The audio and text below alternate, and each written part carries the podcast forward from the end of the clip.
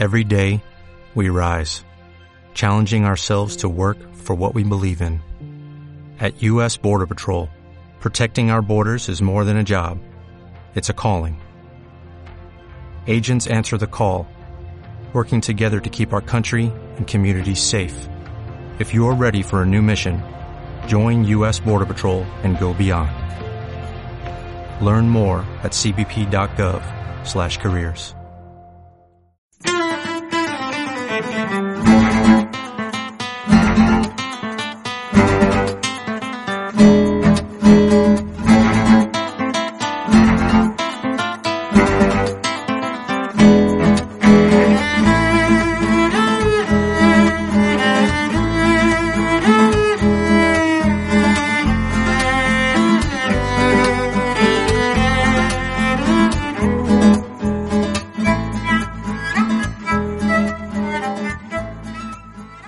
¿Qué tal? Saludos, bienvenidos a Tecnocincuentones, ya saben, tecnología, internet, para aquellos que consideren que se quedaron desfasados. Nada más lejos de la realidad, vamos a darle soluciones, vamos a debatir sobre estos temas. Hoy quiero entrar en una plataforma muy popular de venta de segunda mano, de Wallapop, donde hay que tener en cuenta algunas reglas básicas. Les voy a contar mi experiencia por si les puede servir. Cuidado con Wallapop, viva Wallapop. Las dos cosas son válidas.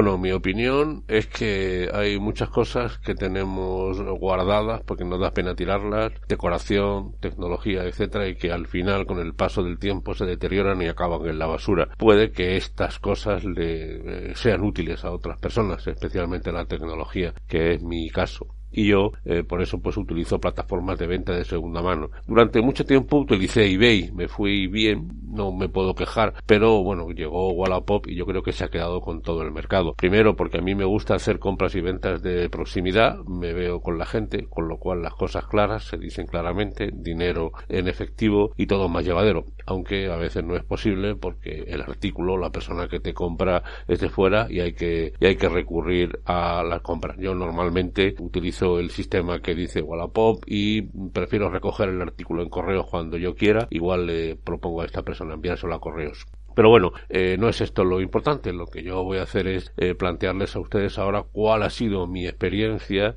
en el uso de Wallapop, cuál es, eh, de qué estoy escarmentado y a partir de ahí pues eh, poder iniciar un diálogo con ustedes. Seguro que eh, algunos de ustedes podrán decirme otras cosas, otros problemas que han tenido, etcétera. Bueno, lo primero, en Wallapop no hay gangas. Creo que estaremos de acuerdo. Nadie da duros a cuatro pesetas, se ha dicho siempre y al contrario, lo que hay son precios muy altos como inicio de negociación para que tú empieces a regatear hasta que consideres el precio básico. Aquí la única regla es tener claro hasta dónde quieres llegar para el pago, siempre que te convenza el artículo para comprarlo y para venderlo, pues lo mismo, tener claramente qué idea tienes y, y venderlo a ese precio y si no, pues es mejor dejarlo en casa, ya habrá otra persona que, que llegue.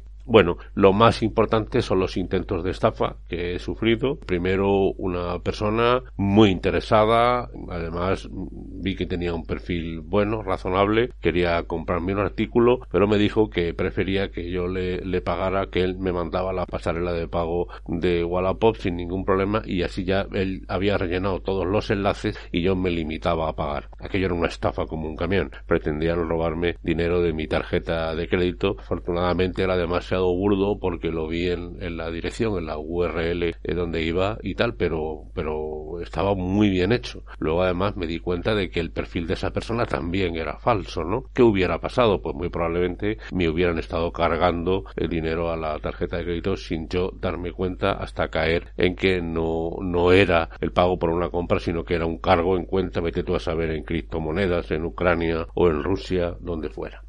Por lo tanto, eh, mucho cuidado con eso. Eh, también hay personas que me han dicho que me van a pagar en Bizum. He dicho que no. Yo tampoco pago en Bizum. Lo siento. E insisto. O la plataforma de Wallapop, entrando tú en ella, o en cash, es decir, en, dinero contante y sonante. Me parece que es lo mejor. Hay otra cuestión que yo he tenido que, que aprender, que es a no discutir. Personas que te levantan la voz por el chat, si es que se puede plantear así, diciéndote que estás vendiendo el artículo mal, que te ofrecen tanto que parece mentira. Es decir, estas personas lo que quieren es como coaccionarte, como ponerte nervioso para intentar sacar un buen precio. Ahí lo único que hay que hacer es mantener la calma, no, no responder. Yo hay personas a las que he borrado y, bloqueo y no lo vuelvo a entender. Si entras en la provocación, malo, porque bueno, esta gente sabe, sabe lo que dicen, saben eh, cómo lo plantean sobre todo sobre todo si has tenido el, has tenido que compartir tu teléfono móvil ¿no? cuando ya dice no pásame el móvil y así hablamos eh, por WhatsApp más cómodamente bueno pues no yo creo que no. El móvil mm, si no hace falta no. Por el chat de Wallapop. Porque una vez que tienen tu móvil es un coñazo. Y es mejor no, no hacerlo de esa manera es verdad que hay que confiar en la gente y todo pero si tú notas la más mínima presión de esa persona el tono que pueda tener, es mejor eh, cortar la, la negociación.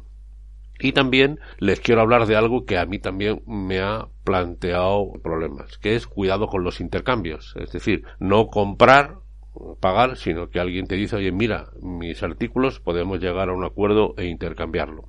Aquí hay un peligro. Alguien ha visto tu artículo, y alguien pone en su lista de artículos con un precio parecido. Y normalmente son artículos que no valen eso. Es decir, es una artimaña para conseguir ellos mucho más, mucho mejor, a mucho mejor precio, porque ellos están vendiendo algo que lo han subido artificialmente de precio e intentan engañarte en ese sentido. Cuidado con los intercambios. Yo me he llevado auténticos chascos. He caído en, en pocos porque yo insisto, yo soy muy conservador con esto y prefiero, bueno, normalmente son artículos que tampoco valen tanto dinero, los que tienes tú o los que compras no son riesgos grandes, pero hay que, hay que tener mucho cuidado. Así que cuidado con los intercambios. ¿eh? Si alguien te dice, oye, ¿te interesa un intercambio? Es probable que hayas subido el precio un poquito, eh, hasta llegar a prácticamente el precio de tu artículo para que tú eh, caigas en él y probablemente ese artículo valga mucho menos. En fin, obviamente hay que revisar los perfiles de la gente, la antigüedad, comentarios que pueda haber y estar atentos a situaciones que puedan ser eh, llamativas y que puedan eh, hacernos ver que estamos ante perfiles falsos. Porque eh, termino como empecé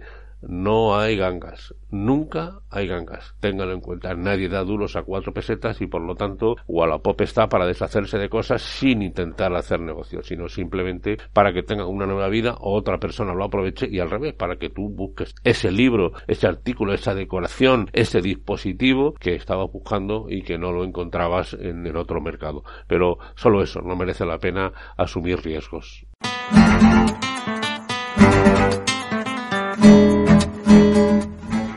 Pues ya nos vamos. Eh, soy Antonio Manfredi, ya lo saben, correo electrónico antoniomanfredi arroba gmail.com, en Twitter y en Telegram arroba Antonio Manfredi y en Facebook Tecno50. Ya saben ustedes que este es un podcast que está unido a las redes sospechosos habituales en la literatura de podcast. Les dejo el enlace para que escuchen otros muchos y muy buenos podcasts. Nosotros nos vemos la semana que viene. Gracias.